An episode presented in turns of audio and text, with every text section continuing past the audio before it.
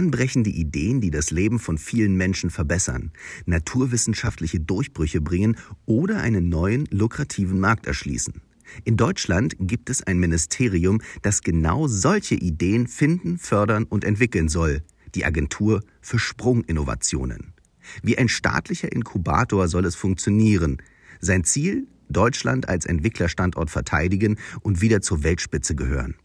Was eine gute Idee ist, wie viel Innovationen kosten und mit welchem Budget das 2019 gegründete Ministerium arbeitet, erfahrt ihr jetzt. Willkommen beim Podcast der Berliner Volksbank. Hier geht es um das, was die Metropole am Laufen hält. Um euch. Ihr seid da draußen, verwaltet, spart, investiert, verschweigt euer Geld und haltet die Stadt am Laufen. Für uns seid ihr die Geldhelden dieser Metropole. Das ist der Podcast, in dem ihr zu Wort kommt. Goldelse. Geldgeschichten aus der Hauptstadt. Barbara Dier, schönen guten Tag. Vielen Dank, dass Sie Zeit haben. Willkommen im Podcast Goldelse, dem Podcast der Berliner Volksbank. Wie geht es Ihnen? Mir geht's fantastisch. Vielen Dank für die Einladung. Ich freue mich hier zu sein. Ich freue mich, dass Sie die Zeit gefunden haben. Sie kommen von einer sehr spannenden Einrichtung, von einer sehr frisch, noch neu frisch gegründeten Agentur, die sich Sprint nennt. Vielleicht können Sie sich und die Agentur einmal kurz vorstellen. Ja, sehr gerne. Also, wofür steht Sprint? Äh, Sprint steht für Sprunginnovation Deutschland und äh, dahinter verbirgt sich tatsächlich die neu gegründete oder relativ neu gegründete Bundesagentur für Sprunginnovation, eine staatliche Fördereinrichtung, äh, deren Aufgabe es ist, sehr frühe und sehr vielversprechende Innovationsideen mit sehr großem gesellschaftsverändernden oder marktverändernden Potenzial zu unterstützen, zu scouten und zu finanzieren. Warum wurde diese Agentur ins Leben gerufen? Die Initiative für, für die Gründung der Agentur kam tatsächlich noch von der alten Regierung und aus einem äh, Innovationsdialog bei, bei Kanzlerin Merkel 2016 nach, nach der Bundestagswahl. Und äh, im Rahmen dieses Innovationsdialogs wurde besprochen, ob Deutschland äh, nicht auch, so wie andere europäische Länder, beispielsweise die Schweiz oder, oder Schweden, eine nationale Innovationsagentur bräuchte. Das Innovationsgeschehen in Deutschland ist ja äh, über viele verschiedene Spieler und über viele verschiedene Institutionen verteilt äh, und auch teilweise sehr fragmentiert. Da haben wir natürlich auch unser föderalistisches System. Es gibt ähm, Innovationsakteure auf der nationalen Ebene, dann Innovationsakteure auf der, auf der Länderebene. Aber das äh, birgt halt einfach manchmal die Schwierigkeit, dass man gar nicht so richtig weiß, an wen man sich wenden soll. Und äh, wenn man eben so eine nationale Innovationsagentur hat, dann hat man so einen vielgerühmten One-Stop-Shop und die ruft man dann an und da wird einem dann geholfen. Also das war so, das war so der Grundgedanke. Das hat sich dann weiterentwickelt. Und die Blaupause für die Sprint war damals die US-amerikanische DARPA. Das ist eine staatlich geförderte Forschungs- und Entwicklungseinheit, äh, angedockt an das amerikanische Verteidigungsministerium, die eben neue Technologien entwickelt und eben vornehmlich unter dem Aspekt der Verwendung im Sicherheits- äh, und Militärkontext zur Marktreife bringt. Und ja, das hat man sich angeguckt und dann hat man gesagt, naja, also wenn wir diesen Sicherheits- und Militäranwendungsaspekt außen vor lassen, äh, können, wir, können wir aber nicht so etwas Ähnliches haben ähm, für sehr frühe, vielversprechende und potenziell eben sehr disruptive Innovationen auch hier in Deutschland. Okay, verstehe. Die DARPA hat ein Budget von, wenn ich richtig recherchiert habe, von etwa 3,5 Milliarden US-Dollar, die, glaube ich, für jetzt 22 beanschlagt sind. Wie kann man sich das bei Sprint vorstellen? Mit wie viel Budget müssen Sie arbeiten, dürfen Sie arbeiten? Also die, äh, die Hausnummer, die damals in den, in den, in Raum gestellt wurde, als, als äh, die Sprint gegründet wurde, war tatsächlich eine Milliarde Euro über zehn Jahre. Tatsächlich ist es eben so, dass äh, das noch nicht so ganz in äh, trockenen Tüchern ist. Also derzeit beläuft sich unser operatives Budget zumindest mal für die nächsten fünf Jahre auf circa 60 Millionen Euro, wobei eben diese Gelder aus zwei unterschiedlichen Töpfen kommen. Äh, der Löwenanteil aus den Töpfen des Bundesministeriums für Bildung und Forschung und dann eben ein etwas kleinerer Anteil aus den Schatztruhen des äh, Wirtschaftsministeriums. Wie kann ich mir das vorstellen? Was für Ideen werden bei Ihnen gepitcht? Aus welchen Bereichen? Und wie funktioniert das? Grundsätzlich ist es eigentlich so eine Matrix aus äh, drei bis vier Metakriterien, unter denen wir die Projekte, die bei uns eingereicht werden, ähm, evaluieren. Also zum einen eben hat die vorgeschlagene Innovation das Potenzial, dass daraus ein komplett neuer Markt entstehen kann. Zum Zweiten ist es, hat die vorgeschlagene Innovation das Potenzial, dass daraus ein neues Innovationsökosystem entstehen kann. Das Dritte ist, ist irgendetwas an dieser Innovation so neu, dass es etablierte Ways of Doing Things einfach fundamental in Frage gestellt. Und das Letzte ist, hat die vorgeschlagene Innovation, äh, adressiert sie in irgendeiner Form ein signifikantes Marktversagen. Das ist zum Beispiel ein Szenario, was uns im Pharmabereich oder auch im Medizintechnikbereich häufiger begegnet, weil man dort einfach äh, ab einem bestimmten äh, Stadium im, in der Innovationsentwicklung einfach so auf die tiefen Taschen äh, etablierter Unternehmen angewiesen ist, dass wenn man mit dem Projekt einfach jetzt nicht in deren strategischen Fokus passt, dass dann einfach äh, die Gefahr besteht, dass dieses Projekt äh, nie weiterentwickelt wird und, und dementsprechend einfach stirbt oder in der Schublade verschwindet. Sehen Sie das, dass aus diesen Bereichen besonders Themen oder Projekte äh, zu Ihnen gepitcht werden? Das entwickelt sich. Also ich würde sagen, wir bekommen jetzt tatsächlich mehr Einreichungen aus, aus diesen sogenannten Deep Tech-Bereichen, wie wir das äh, so etwas abgrenzen von anderen ähm, technologischen Entwicklungen, weil dort einfach, sagen wir mal, der Entwicklungs- und der, der Forschungs- und Entwicklungsbedarf einfach noch sehr viel höher ist, als das vielleicht in, äh, in anderen Bereichen Softwareentwicklung etc. der Fall ist. Ne? Also tatsächlich landen bei uns einfach Projekte, bei denen äh, es noch notwendig ist, dass da noch etliche Jahre eine anwendungsorientierte und marktorientierte Forschung und Entwicklung stattfindet das hört sich noch so ein bisschen, bisschen theoretisch an. Vielleicht können Sie das hm. mal anhand von ein, zwei Beispielen, damit es ein bisschen griffiger wird. Also unser Star-Projekt, würde ich mal sagen, im Augenblick ist äh, tatsächlich ein neuer Wirkstoff zur Behandlung von äh, Demenzerkrankungen, Alzheimer spezifisch. Bei uns kommen wahnsinnig viele Projekte rein, die eben frisch aus dem Labor kommen, wo es so wirklich vielversprechende Ansätze gibt für die Behandlung von Krankheiten oder für eine neue Art der Energieerzeugung oder für eine neue Form der Hardwareentwicklung oder was auch immer es sein mag. Und das ist so die Lücke, in der, in der Sprint sich sieht. Also man kann Sprint wie ein Inkubator verstehen. Ja, ich glaube, wir sind in vielerlei Hinsicht Hebamme und frühkindliche Entwicklung für, viele Innova für viele Innovationsprojekte. Projekte. Und da sehen wir eben auch, dass da eine andere Form des Denkens notwendig ist, als das, was es eben im Rahmen der etablierten Fördermechanismen teilweise eben gibt. Man hat einfach in der Vergangenheit immer versucht, dass man dachte, na ja, äh, Innovation passiert eben dadurch, dass man Projekte aussucht und den Projekten einfach einen Scheck ausstellt und dann sich zurücklehnt und darauf hofft, dass irgendwie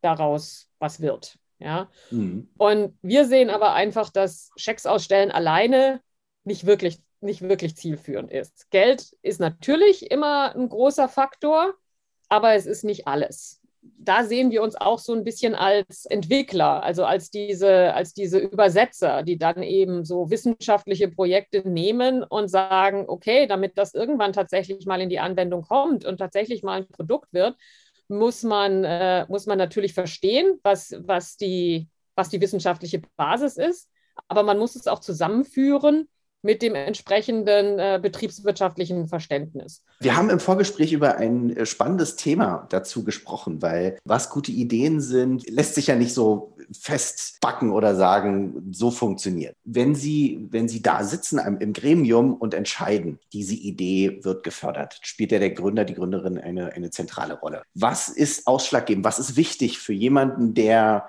eine Innovation zum Leben erwecken will? Und damit erfolgreich sein will. Was ist das für ein Mensch? Was für Kriterien oder wer überzeugt sie da oder wer überzeugt sie nicht? Das ist immer so eine Frage, ähm, wie sieht das Psychogramm eines erfolgreichen Innovators oder einer erfolgreichen Innovatorin aus? Und die Erfahrung, die ich bisher jetzt so auch aus dem Gründungsbereich, aus dem Entrepreneurship-Bereich und Innovationsbereich so gesammelt habe, ähm, ist, es, ist es wirklich so, dass äh, wirklich echte Innovatoren und Innovatorinnen, die werden sehr, sehr stark dadurch motiviert, dass sie ein Problem identifiziert haben und dass man dieses Problem einfach lösen muss.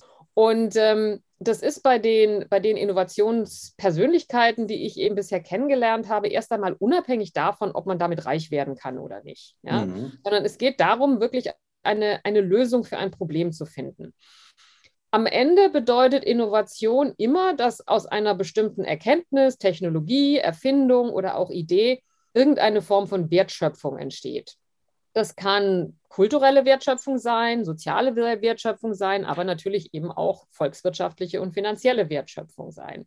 Und für einen Innovator oder für eine Innovatorin gibt es, äh, so wie ich sie kennengelernt habe, eigentlich nichts Befriedigerendes, als sagen zu können, ich habe dazu beigetragen, dass sich die Welt ein Stück weit verändert hat. Deutschland wird ja immer so nachgesagt, dass wir aufpassen müssen, dass wir nicht abgehangen werden. Bei der Digitalisierung hinken wir hinterher. Was meinen Sie denn, wie viel Geld Deutschland ausgeben muss, um an die alten Erfolge der alten Ökonomie anzuknüpfen? Siemens, VW und wie sie alle heißen. Das ist auch immer eine interessante Frage, wo, wo steht Deutschland eben bei diesem Deep Tech-Transfer aus, aus der Wissenschaft in, in vielleicht radikal bessere Anwendungen.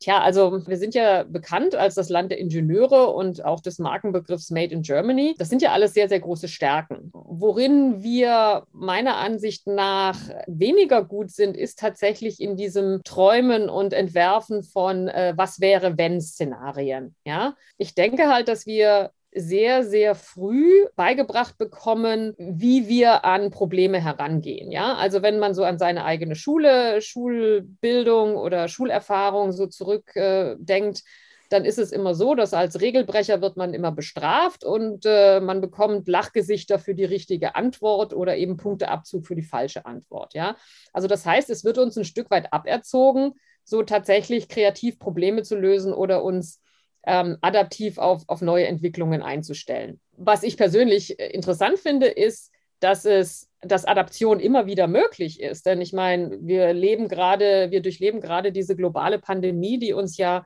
sehr, sehr viele Verhaltensänderungen aufgezwungen hat. Aber wenn man die Leute eben fragt, ob sie freiwillig ihr Verhalten ändern, dann gibt es erstmal sehr viele Abwehrreaktionen. Ja? Also wir, wir können uns sehr schnell an veränderte Bedingungen adaptieren, aber so richtig freiwillig macht das keiner, sondern es macht, man macht es eigentlich nur, wenn man darin, wenn man es machen muss oder wenn man darin eben einen, einen extremen Mehrwert sieht. Also um radikal neue Wege zu gehen, muss man, glaube ich, einfach auch ein Stück weit bereit sein, falsch zu liegen. Und darin sind wir nicht so gut. Und ich glaube, wir haben in Deutschland eben eine Herausforderung, damit, äh, dass wir mit der zunehmenden Spezialisierung oder auch ähm, im Alter die, die Vorstellung, sich nicht verändern zu können, einfach zunimmt. Und das hat sehr tiefgreifende Auswirkungen auf unsere Bereitschaft, mit, äh, mit Neuem oder auch mit Unbekanntem umzugehen. Und ich glaube, das ist ein Stück weit so die, die Kernursache dafür, warum wir uns vielleicht äh, da zu wenig zutrauen und äh, da zu wenig ähm, eben in diesen Was wäre wenn Kategorien denken als vielleicht in anderen Ländern oder kulturellen Kontexten. Der Satz, wir träumen zu wenig, das finde ich sehr schön. Die Deutschen sind keine Träumernation und das brauchen wir mehr. Ist das, wenn ich das so zusammenfasse, würden Sie mir da recht geben? Ein Stück weit schon. Also ich meine, in Deutschland ist der Innovationsbegriff sehr, sehr stark mit diesem Konzept Forschung und Entwicklung verknüpft. Aber Entwicklung bedeutet ja immer, dass ich auf etwas Existierendes aufbaue. Ich habe sehr viele Jahre im, in der Anglosphäre verbracht und, und wenn ich mir dort Innovationswettbewerbe angucke oder wenn ich einfach sehe, was dort für ein Vokabular verwendet wird, um Innovation zu charakterisieren, dann findet man da sehr viel mehr Vokabeln wie reimagine, rethink, recreate. Ja? Und das hat eine ganz andere Konnotation als Forschung und Entwicklung. Und das sind Themen, die, die sich auch vor allen Dingen mit Geld allein nicht nur lösen lassen. Oder Nein, gerade dann, weil wir das, weil wir Bildung genau. umstrukturieren müssen, Bildung anders denken müssen. Genau, man kennt den Ausspruch, der Mensch ist ein Gewohnheitstier. Wir ändern nicht so gerne unsere Gewohnheiten oder wir ändern sie eigentlich nur, wenn wir sie ändern müssen, weil wir gezwungen werden, sie zu ändern. Und das ist natürlich fundamental mit diesem, mit diesem Innovationsbegriff ähm, verbunden. Ne? Also deswegen sind uns inkrementelle Innovationen, also Innovationen, die in kleinen Schritten irgendwas Existierendes verbessern, da sehr viel angenehmer als jetzt etwas, was, was, was vielleicht radikal oder disruptiv ist. Und da ist es meiner Ansicht nach auch so, dass wir uns vielleicht mit dieser, mit dem Gebrauch dieser Vokabeln wie radikale Innovation, disruptive Innovation, da vielleicht auch nicht immer einen Gefallen tun, weil, weil sie so, weil sie bestimmte Bilder im Kopf erzeugen bei den Leuten. Ne? Also wenn ich ihnen das Wort radikal oder disruptiv entgegenwerfe, dann, dann werden da Bilder erzeugt von, ich gehe heute Abend ins Bett und morgen früh stehe ich auf und die Welt ist eine völlig andere. Und das löst bei den meisten Leuten erstmal eine Abwehrhaltung aus. Was würden Sie denn sagen, was die letzte Sprunginnovation war, die aus Deutschland gekommen ist? Den Impfstoff lassen wir jetzt mal raus.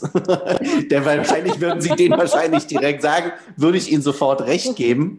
Aber vielleicht abgesehen mhm. vom Impfstoff. Also das Posterbeispiel ist natürlich immer MP3. Ne? Also das mhm. ist natürlich auch äh, damit verbunden, dass man da vielleicht auch realisiert hat, dass Deutschland vielleicht unglaublich gut im Erfinden von solchen Sachen ist, aber nicht, nicht schrecklich gut in der Monetarisierung oder in, in den Aspekten, wo es dann darum geht, damit halt einfach richtig, richtig Geld zu verdienen. Das würde ich jetzt vielleicht einfach mal so ins Feld führen. Also die letzte Sprunginnovation aus Deutschland hat schon ein paar Jahre auf dem Buckel.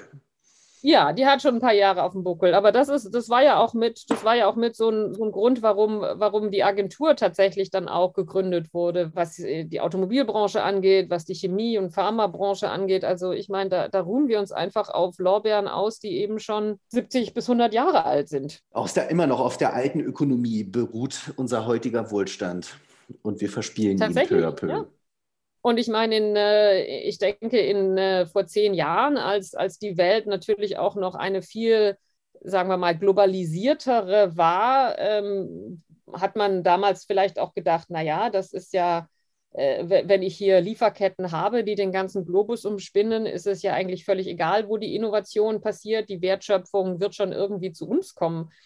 Ähm, aber ich glaube, was uns die Pandemie gezeigt hat, ist, dass einfach diese Lieferketten extrem anfällig sind und dass sie natürlich, äh, dass so eine globalisierte Wirtschaft natürlich auch damit zu tun hat, ähm, dass sich alle an die Spielregeln halten. Und ähm, was wir im Augenblick äh, so im geopolitischen Kontext sehen, ist, dass Länder ihre Grenzen zumachen, dass sie ihre eigenen äh, Wirtschaftskontexte versuchen abzuschotten gegen ausländischen Wettbewerb äh, und dass man plötzlich sich die Frage stellen muss, tja, hm, können wir die Wertschöpfung nicht auch closer to home haben? Und gleichzeitig trifft der Drang nach Innovation auch auf den Fachkräftemangel, den wir ja nun äh, gerade im Bereich der Digitalisierung deutlich spüren. Ja, natürlich. Ich meine, wir müssen einfach sehen, dass wir äh, gute Leute einfach auch ausbilden. Und auch das benötigt äh, sehr viel Zeit und benötigt äh, die, ich denke, auch eine tiefgreifende Umstrukturierung der Art und Weise, wie wir denken, dass Leute von der Schule oder aus den Bildungsinstitutionen abgehen, die mit einer multipolaren Welt, mit einer unsichereren Welt, mit, mit diesem, sagen wir mal, flexiblen, adaptiven Art des Denkens auch klarkommen. Spannendes Thema, da könnten wir jetzt äh, endlos lange noch über das Thema Bildung reden. Aber vielleicht meine letzte Frage wäre, Sie haben vorhin den großen Star der Sprungideen äh, vorgestellt, an dem, was Sie auch begleitet haben als Projekt. Aber was können wir denn äh, in der nächsten Zeit erwarten, was wir vielleicht, was vielleicht publik wird? In den nächsten Monaten, wo Sie uns vielleicht schon mal so einen kleinen, kleinen Sneak Preview geben können?